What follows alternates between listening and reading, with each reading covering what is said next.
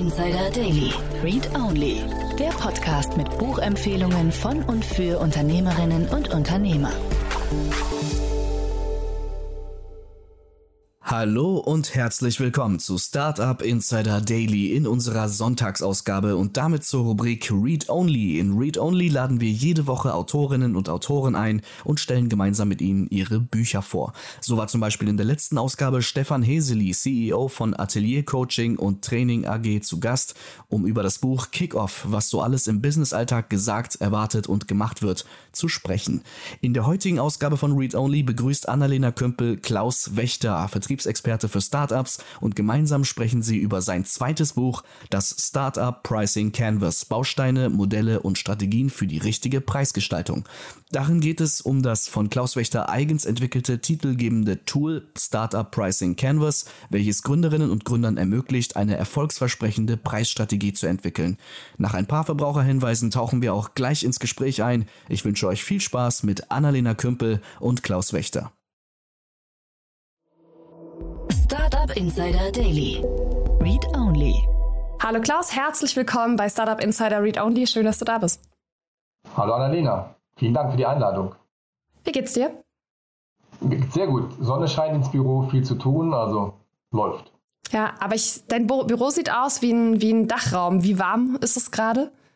Ist noch gerade auszuhalten, aber es wird nachher deutlich wärmer. Es ist tatsächlich eine Dachschräge, aber es funktioniert. Okay, dann machen wir das schnell mit dem Podcast, bevor du, bevor du zerfließt hier, wenn es dann zu warm wird.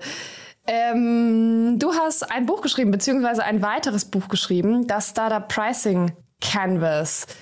Worum geht's? Es geht um das Thema Preisstrategien für Startups. Ähm, ich habe ein erstes Buch geschrieben zum Thema Vertrieb. Ich bin Experte für Startups zu dem Thema Vertriebsfragen.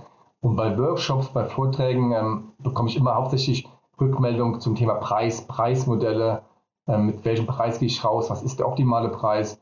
Und das war eigentlich so die Idee, so, ein Canvas zu erstellen dazu. Und ähm, dann ist da draußen ein Buch entstanden. Und wer soll das Buch lesen? Also für wen ist es gedacht? Na, das ist für alle Gründer gedacht, ähm, für junge Unternehmen, die sich mit dem Thema beschäftigen sollten und müssten. Und, und, gerade Leute, die eine Idee haben und sagen, ich will gründen, sollten auch dieses Buch schon lesen, weil das Thema Preis ist halt ähm, sehr, sehr wichtig.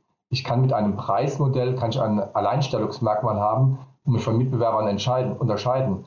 Das ist aber eine Voraussetzung, dass ich schon sehr früh mir darüber Gedanken mache, um entsprechend vielleicht mein Produkt oder meine Dienstleistung ähm, entsprechend zu, zu erstellen dazu. Mhm.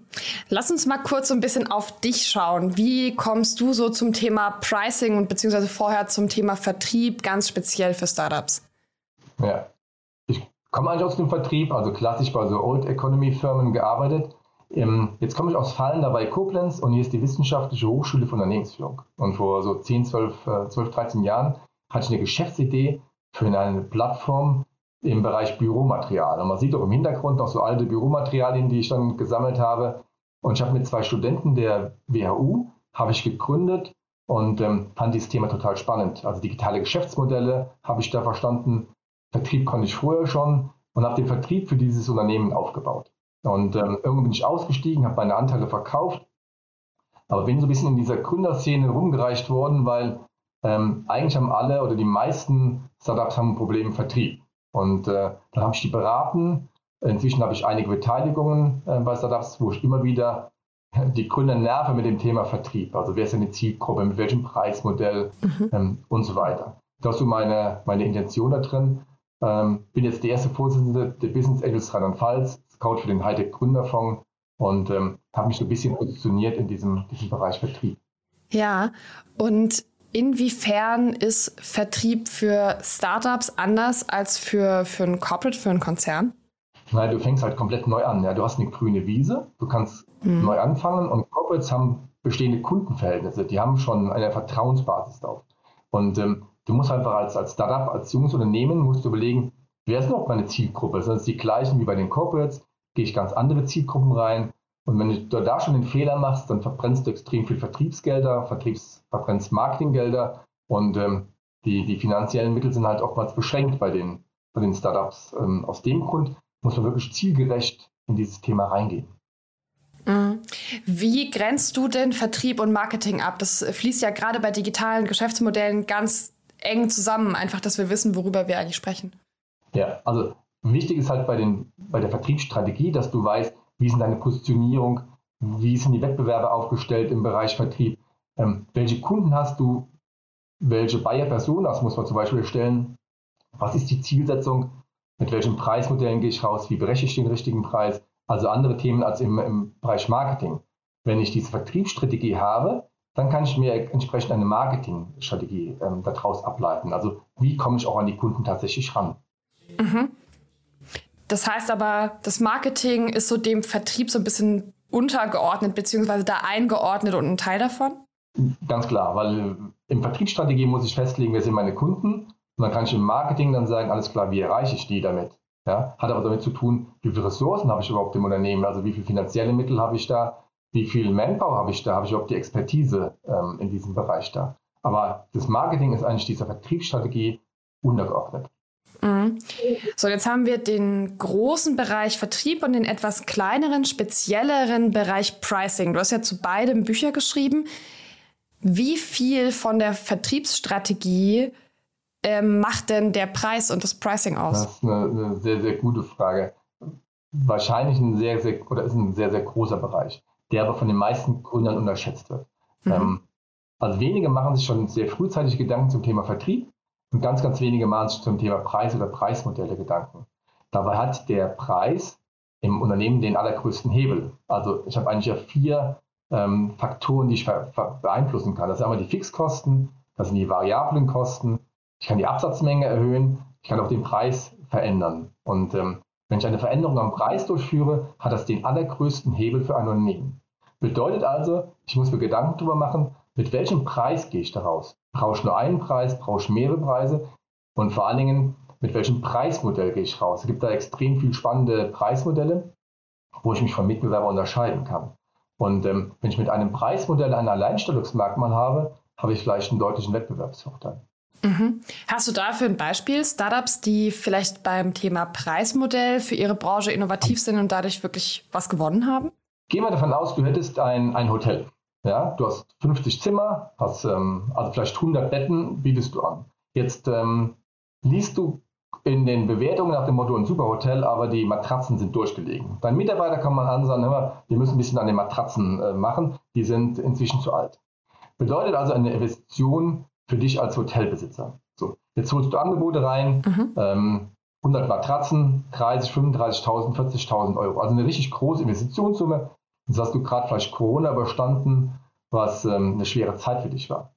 Ähm, du kriegst also vier, fünf Angebote. Auf einmal kommt ein junges Startup an und sagt, ähm, wir haben ein ganz anderes Modell. Wir machen eine nutzenbasierte Abrechnung. Das heißt, wir haben in der Matratze einen Sensor drin und nur wenn die Matratze belegt ist, also wenn die Nacht gebucht ist, dann wollen wir einen Betrag von Ihnen und zwar von, von 50 Cent. So, das heißt, du bekommst 100 Matratzen, hast keine Investition, also keine 30 oder 40 oder 35.000 ähm, Euro Investition, sondern bekommst einfach die Matratzen ausgeliefert und einmal im Monat bekommst du eine Abrechnung. Das heißt, ist dein Hotel voll, zahlst du deutlich mehr. Ist dein Hotel leer, weil wenig zu tun ist, zahlst du deutlich weniger. Und dieses Unternehmen sagt dann, ähm, ich sage mal, nach, nach 1000 Belegungen kommen vorbei und tauschen die Matratzen aus. Das heißt, du kriegst einfach einen Anruf nach zwei Jahren nach dem Motto, wir kommen vorbei und tauschen in Zimmer 18, 24, 32, tauschen wir die Matratzen aus. Du hast keinen Stress und hast aus einen Investitionssummen, hast auf einmal variable Kosten gemacht. Der Vorteil für dieses Startup ist einfach, du hast eine langfristige Bindung an dieses Hotel und ähm, dauerhafte Einnahmen daraus. Und du bist komplett aus dem Preisvergleich raus. Das heißt, du kannst jetzt als Unternehmen gar nicht mehr groß vergleichen, zahle ich jetzt 35.000 Euro oder was kostet mich das ähm, ähm, insgesamt in dieser Laufzeit. Also du siehst ein anderes Preismodell und damit bist du aus dem Preisvergleich raus. Innovativ und funktioniert immer öfters mit solchen Themen. Mhm. Hast du dir das ähm, ausgedacht, das Startup, oder gibt es das? Gibt es tatsächlich. Aber nicht meine Idee, sondern äh, habe ich gefunden. Hast du gefunden? Hast du ja. investiert? Nein, zu spät. Finde ich total spannend, die Idee. Ähm, während Corona-Zeiten wahrscheinlich ein schweres Thema ja. gewesen wo du dann halt als Hotel, also als Startup, zwei Jahre nur geringe Umsätze bekommst und einer bekommst von den Hotels. Mhm. Ähm, ja, aber spannende Idee. Und solche Themen finde ich ähm, total interessant. Anderes Beispiel, was ich immer gerne nenne. Ich rasiere mich schon Lebzeiten immer nass. So, das heißt, ich wechsle immer mal so zwischen Gillette und, und Wilkinson. Ähm, und keiner dieser Unternehmen kennt mich als Kunden Klaus Wächter eigentlich. Mhm. So. Und dann kommen Jungs, ein paar Jungs in den USA auf die Idee und sagen, das ist ja eigentlich Quatsch. Das größte Problem, was er hat, ist ja nicht, dass diese Klinge jetzt fünf oder sechs, äh, oder dieser Rasierer fünf oder sechs Klingen hat, sondern dem gehen die morgens früh aus. Das heißt, ich stehe vor dem Spiegel, habe keine Rasierklingen mehr und, und ärgere mich darüber. Vergesse zu kaufen und habe so zwei, drei Tage, kann ich mich nicht rasieren. Da kommen die Jungs in den USA auf die Idee und machen einen Abo-Service. Ja? Das heißt, ich kann dann angeben, ich brauche die Rasierklingen und bekomme alle vier, sechs, acht Wochen, je nachdem wie ich einstelle, bekomme ich meine Rasierklingen nach Hause geliefert. Mit entsprechenden Probepackungen für Rasierwasser, Rasierschaum und ganze was, was man dazu, dazu braucht. Das heißt, man hat einfach ein System geändert und hat ein Abo-Modell draus gemacht. Und Abo-Modelle sind ähm, total spannend. Die werden in Zukunft kommen. Und tatsächlich haben diese Jungs vom Dollar Shave Club nachher dieses Unternehmen für eine Milliarde Dollar verkauft. Eigentlich wow. eine Idee, die ziemlich banal ist. Ja, also da ist jetzt kein großes Hexenwerk dahinter. Clever aufgebaut. Und die kennen die Kunden ganz genau. Die können ganz genau Produktempfehlungen machen, während die anderen ähm, an irgendwelchen innovativen Rasierklingen forschen. So, und das sind ja jetzt beides Beispiele, wo ich sagen würde, dass ähm, die Veränderung im Preis ist hier ja auch ein kompletter Shift des Geschäftsmodells. Die nächste Frage ist ja, was kostet denn jetzt mein Abo? Was kostet denn jetzt die Nacht auf der Matratze? Also wie lege ich denn die Höhe des Preises fest? Hm. Das ist eine spannende Frage. Natürlich gibt es verschiedene Methoden, um die, um die Preise festzulegen. Das heißt, ich kann eine Befragung machen, ähm, ich kann Experten befragen, ich kann potenzielle Kunden befragen. Es gibt aber auch Modelle dafür, also ähm, eine Van Westendorp-Methode, eine Conjoint-Methode, ähm, die so ein bisschen in den wissenschaftlichen Bereich reingehen. Entscheidend ist ja, was, was für Nutzen bringe ich dem, also was für einen Wert bringe ich dem raus. Und viele Startups überlegen halt einfach, was ist der optimale Preis? Und ähm, ich meine, kennt jeder, wenn du schon mal geflogen bist, dann hast du im Flieger drin wenn da 300 Sitze sind, hast du theoretisch 300 verschiedene Preise, die bezahlt worden sind. Ähm, es gibt also gar nicht den, den optimalen Preis, sondern du kannst eine Vielzahl von, von Preisen, Preisen anbieten. Ich muss nur rausbekommen, was ist das dem, dem Kunden wert. Das ist eine entscheidende Thematik. Also muss, glaube ich, wegkommen nach dem Motto, das ist der entscheidende Preis, ähm, sondern muss dazu hinkommen, je nachdem, wie das Geschäftsmodell ist, was kann ich da vom Unternehmer verlangen, was ist er bereit, was ist der bereit dafür zu bezahlen. Ja. Und jetzt habe ich, wenn ich ein physisches oder digitales Produkt habe, ja meistens eine, eine, eine Pricing-Seite oder einen Shop. Da muss ich ja trotzdem irgendeinen Preis hinschreiben. Wie, wie komme ich zu dem? Also was mache ich? Kann ich das irgendwie ausprobieren? Kann ich das testen? Gerade wenn ich jetzt anfange. Ja, also kommt natürlich so ein bisschen drauf an, bist du im, im Privatkundenbereich, also B2C oder im Geschäftskundenbereich. Ähm, Klar, wenn du den, den Preis transparent darstellen musst und bist vielleicht ein, hast ein Shopsystem und verkaufst noch irgendwelche Plattformen, dann musst du so ein bisschen, ähm, musst du dich damit rausgehen. Natürlich kannst du auch damit etwas spielen. Ähm, Startups machen oftmals einen Fehler, fangen mit zu niedrigen Preisen an und sagen, wir gehen ein bisschen hoch. Tatsache ist, auch Preise unterlegen der Gravitation, also der Schwerkraft. Wenn du die einmal unten hast, dann wird es extrem schwer, die hochzukriegen. Also lieber den Preis höher ansetzen, mit irgendwelchen Aktionen ein bisschen niedriger runtergehen aber die Kunden gewöhnen sich einen höheren Preis. Bist du in so einem transparenten Markt, da musst du dich gucken, ähm, welche Lösungen gibt es aktuell? Gibt es Mitbewerber, die die gleichen Lösungen anbieten? Habe ich bestimmte Vorteile? Bin ich vielleicht besser da drin? Oder habe ich ein, für ein Problem eine ganz andere Lösung, die noch weitere Vorteile hat, sodass ich einen höheren Preis durchsetzen kann? Aber klar, bei transparenten Märkten muss ich mich natürlich umgucken, wie lösen aktuell die Kunden diese, diese, diese Problematik. Heißt, ich vergleiche mit den Kosten der Lösung für das Problem, nicht mit anderen Produkten. Doch, doch, du ver vergleichst schon. Nee, mit den Kosten der Lösung des Problems, um Gottes Willen. also schon mal ein ganz wichtiger Punkt. Ähm, die mhm. Kosten haben mit dem, mit dem Preis überhaupt nichts zu tun. Da kriege ich immer die größte Verwunderung bei den, den Startups, die ich berate.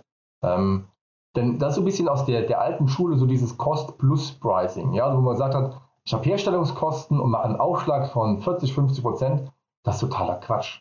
Ja. Entscheidend ist ja, wie die Zahlungsbereitschaft der Kunden ist. Wie mein, meine Herstellungskosten und meine Einkaufskosten sind, ist ja komplett egal. Also man muss eigentlich komplett ausblenden, wie die eigenen Kosten sind, muss den Preis ganz anders festlegen. Natürlich muss ich wissen, wie meine Kosten sind, damit ich unter Kosten verkaufe. Ja, aber trotzdem, ich muss mich davon trennen, dass mein Verkaufspreis etwas mit meinen Kosten zu tun hat. Mm, also das klingt für mich, als ob wir so ein bisschen uns daran iterieren und gucken, dass wir den Preis einfach an den optimalen Punkt packen und der Punkt ist so hoch wie möglich beim größtmöglichen Absatz oder wo liegt der optimale Preispunkt? Mm, das wäre natürlich der ideale Punkt, ja. Und das kann dann halt, wie ich eben schon gesagt habe, um den optimalen Preis zu kriegen, kann ich natürlich verschiedene Preise kriegen. Ja, also man kennt es aus, aus anderen Bereichen. Du kennst es im Kino, wo du sagst, du hast montags den Kinotag weil da ich mit einem geringeren Preis den optimalen ähm, ähm, Umsatz rauskriegen kann. Am Wochenende kann ich höhere Preise verlangen. Also solche Preismodelle machen natürlich Sinn, aber ich muss mich da so ein bisschen auch, auch rantasten. Da muss man auch so ein bisschen Mut haben, damit mit zu spielen ähm, und gar nicht viel mit Rabatten arbeiten. Da sehe ich auch wieder, dass, dass sehr schnell Rabatte rausgeschossen werden. Da muss man ganz andere Lösungen finden, um den optimalen Preis zu kriegen. Ja, können wir mal in die Startups reingehen, in die du so investiert hast? Das ist ja auch immer ganz spannend, wenn du sagst, denen gehst du immer mit dem Thema Preis und Vertrieb auf die Nerven. Ähm, was guckst du dir denn an beim Thema Vertriebsaufbau und Pricing, wenn du dir so ein Startup anschaust? Ich kann mir vorstellen, dass du da ein sehr großes Augenmerk drauf hast, wenn du in die Due Diligence gehst. Ja, ja, fast eigentlich nur. Ja, also ähm, klar, du kriegst interessante Ideen und musst natürlich gucken, ist dafür ein Markt da? Wer ist der Markt und wo ist überhaupt der Markt und wie viel Umsatz kann ich damit generieren. Das heißt, ähm, entscheidend ist oftmals schon, wer ist die Zielgruppe dafür. Und da sieht man halt auch schon, dass die, die ein oder anderen Fehler passieren. Oftmals sind äh, links und rechts von der ursprünglich gedachten Zielgruppe oftmals schon sehr spannende Märkte, die keiner so wirklich im Fokus drin hat. Und da muss man natürlich überlegen, ähm, wer ist tatsächlich der Ansprechpartner? Also wer ist im Unternehmen der Verantwortliche? Wer nutzt dieses Produkt? Ja? Aber wer ist nachher der Kaufentscheider? Also mal ein ganz anderes Beispiel. Wenn du eine Software hast für die Thema Buchhaltung, dann musst du den Buchhalter oder den kaufmännischen davon überzeugen, aber entscheiden wird nachher der Geschäftsführer. Also hast du so zwei Bayer Personas. Ähm, ich habe zum Beispiel bin beteiligt an einem Medizinunternehmen, die eine medizinische Software bauen. Und ähm, das Entscheidende ist eigentlich der Chefarzt, um diese Software einzufügen. Aber entscheidend nachher über die Finanzen wird ein kaufmännischer Leiter den muss ich ganz anders überzeugen, also das ist ein ganz anderes Thema, für den ist der Preis und die, die Folgekosten viel relevanter als vielleicht für den Chefarzt, der sagt, will ich haben, damit komme ich weiter mit, meinem, mit meiner Abteilung, mit meinen, mit meinen jungen Ärzten. Die Kosten sind ihm eher zweitrangig. Das ist so ein bisschen das Thema. Und ich muss trotzdem rauskriegen, wie kriege ich den richtigen Preis dafür raus? Mit welchem Preismodell gehe ich zum Beispiel raus? Ja, und investierst du eher in Startups, ähm, wo du das Gefühl hast, da kann man über den Preis ganz viel hebeln oder über den Vertrieb ganz viel hebeln und du kannst ganz viel helfen? Oder in Startups, die schon viel richtig machen in dem Thema? Ich finde die Themen spannender und die kommen dann auch eher zu mir, weil ähm, die, die ein Problem haben im Vertrieb und wo man erkennt, ähm, nach dem Motto, wir haben hier ein Problem im Vertrieb, wir wissen nicht mehr weiter, hast du Lust, irgendwo mhm. einzusteigen. Das ist eher so die, die Voraussetzung. Und ich möchte auch gern gerne verhelfen und meine Expertise weitergeben. Ich finde spannend, wenn dann die jungen Gründer mhm. kommen und sagen, hier, lass uns mal einen Workshop zusammen machen, wie können wir vorgehen und die nachher rausgehen und sagen, cool, versuchen wir. Ob das immer so funktioniert, ist die zweite Frage, aber die einfach so ein bisschen die Sachen aufsaugen und, und aufnehmen. Was sind denn so ganz klassische Fehler, die du immer wieder siehst, wo du sagst, Leute, das, das könnten wir jetzt auch einfach endlich mal richtig machen? Naja, ähm, oftmals hat der Vertrieb keine Priorität. Ja? Du hast junge Gründer und die haben ihre Expertise, Beispiel in der IT. Ja? Und die sitzen lieber zwölf Stunden am, am Rechner, bevor die eine Stunde Vertrieb machen. Und dann kommen oftmals die Ideen nach dem Motto, wir holen einen Handelsvertreter oder wir stellen jemanden für den Außendienst ein. Handelsvertreter funktioniert nie. Handelsvertreter arbeiten für eine Provision und die müssen auch ihren Kühlschrank füllen und die Miete bezahlen. Das heißt, die brauchen schnell drehende Produkte und die werden eigentlich niemals bei einem Startup anfangen weil die müssen Umsatz machen. So. Dann passiert bei den, wenn du einen Außendienst einstellst, oftmals der Fehler, dass die Gründer sagen, super, jetzt haben wir jemand, jetzt läuft das. Aber du musst den, den Vertriebler musst du laufen auf die Füße äh, treten, du musst ihn kontrollieren und sehen, was er macht. Ja, die sind alle, ich bin Vertriebler, ja, und die sind alle ein bisschen moralerlastig. Ja, die erzählen dir ganz viel, ähm, was alles machen, gute Kontakte und sonst was, aber es kommt kein Umsatz raus. Und dann, da muss man halt aufpassen, dass du nicht immer wieder erzählt kriegst, ähm, wir haben gute Leads und sonst was. Du musst da ganz hart dranbleiben und ganz viel mit, mit KPIs arbeiten und sagen, alles klar, wie viel haben wir jetzt in diesem Verkaufstrichter drin? Ähm, wie es aus? Wie viele Angebote sind draußen? Wie viele Aufträge sind da? Wann kommen die? Also muss da wirklich dranbleiben. Ist so eher eine unangenehme Aufträge, auf, ähm, Sache, die die Startups seltener machen. Mhm. Also du meinst, Vertriebler in Startups werden nicht richtig geführt?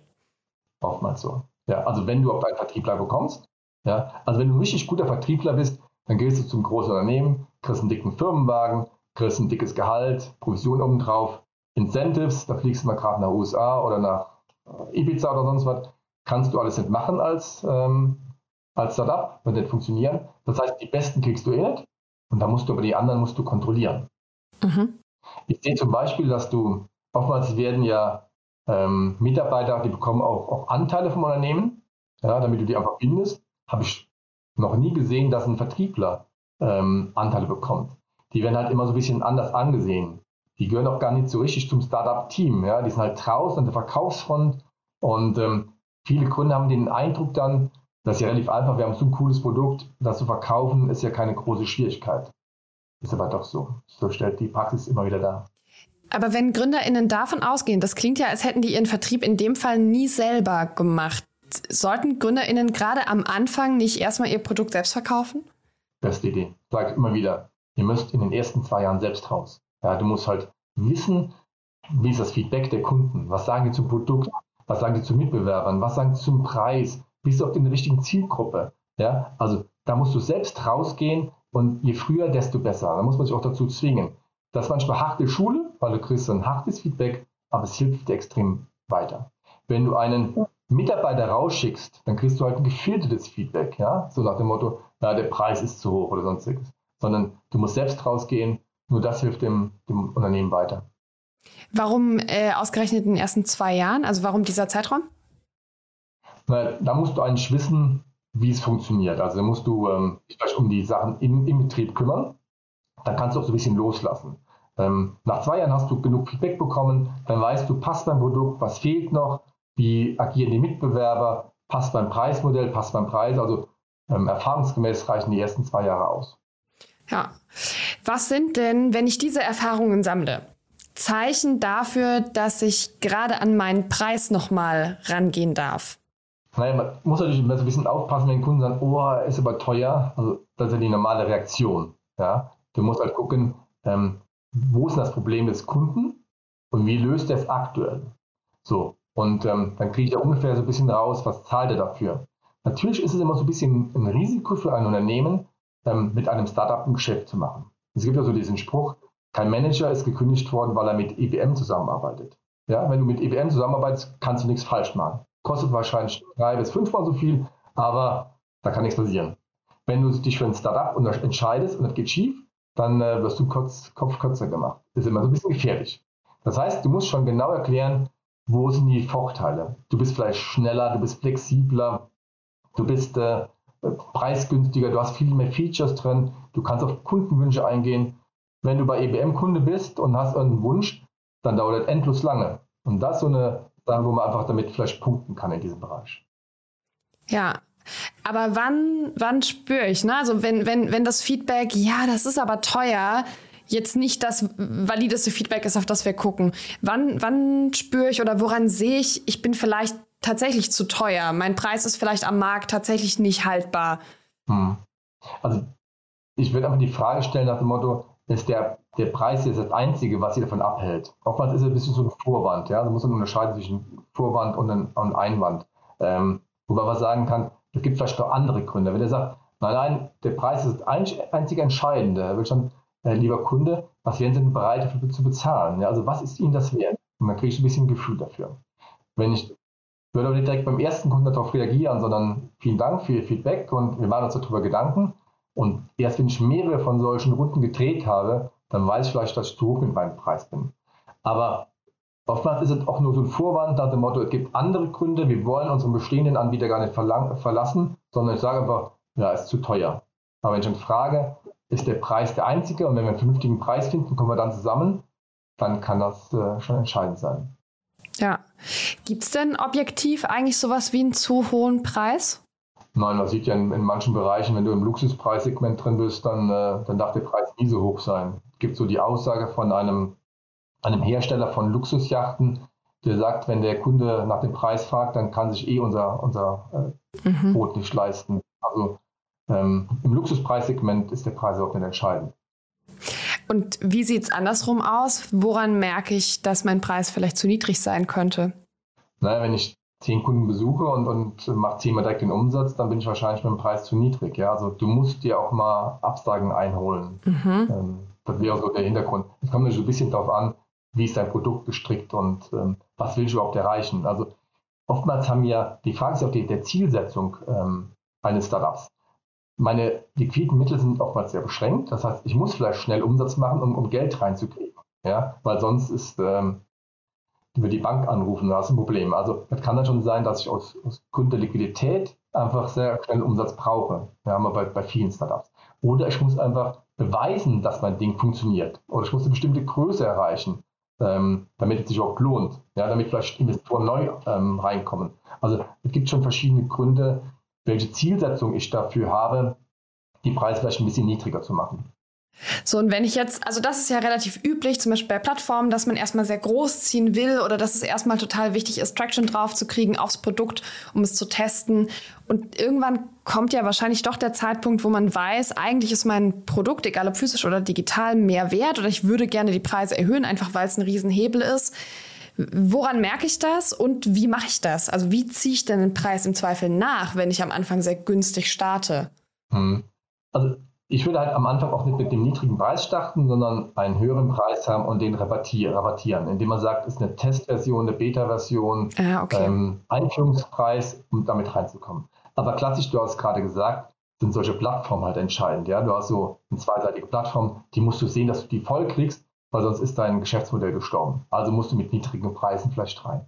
Und hast du schon höhere Preise angekündigt, aber die rabattiert, dann muss ich sehen, dass ich den Rabatt so nach und nach weghole dazu. Ideal ist natürlich dann, wenn ich halt vielleicht sehe, ich kann, kann weitere Features dazu einbauen, also mein Produkt so ein bisschen verbessern. Ja, also was ist das Ding, den Kunden entsprechend wert, um den Preis nach und nach anzuziehen.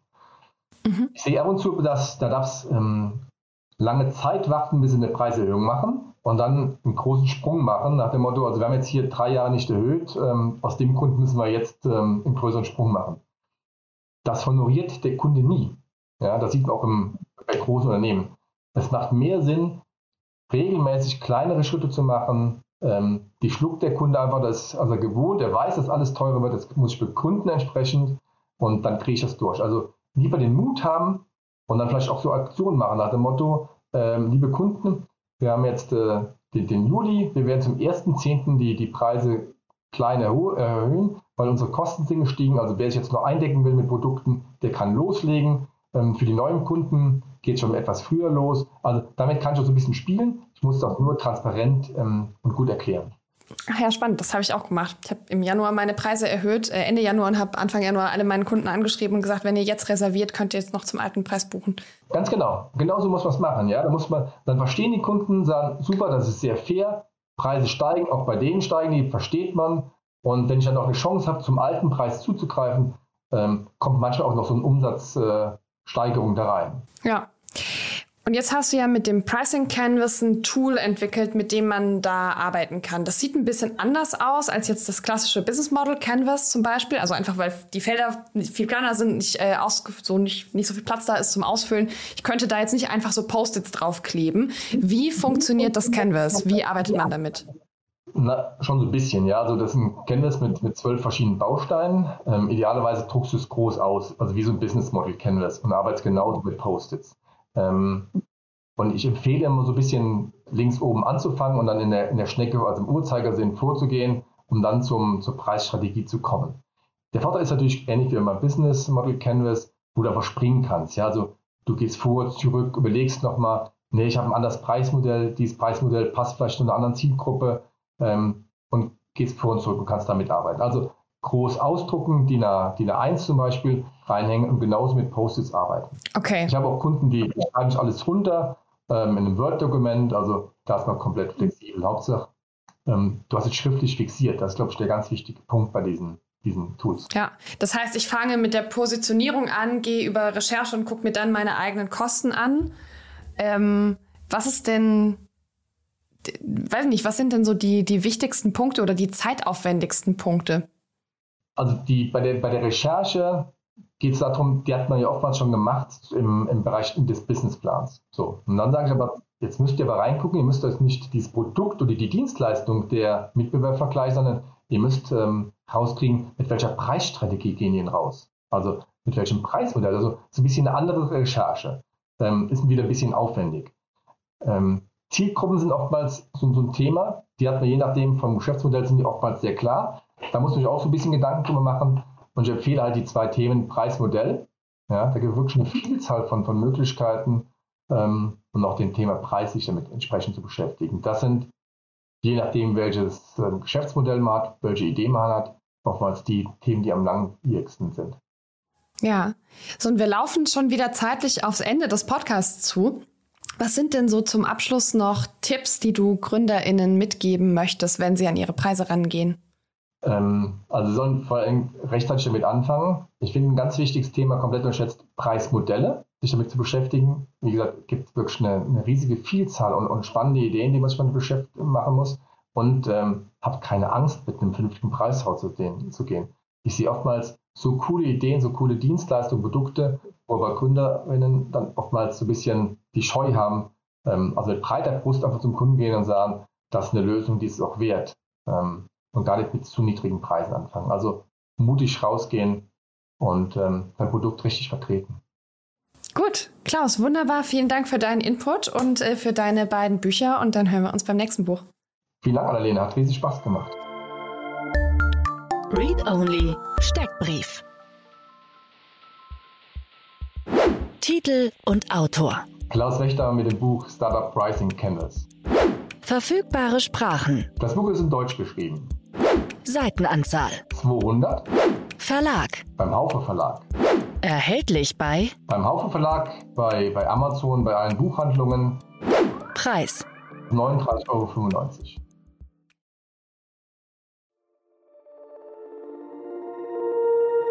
Startup Insider Read Only. Der Podcast mit Buchempfehlungen von und für Unternehmerinnen und Unternehmer.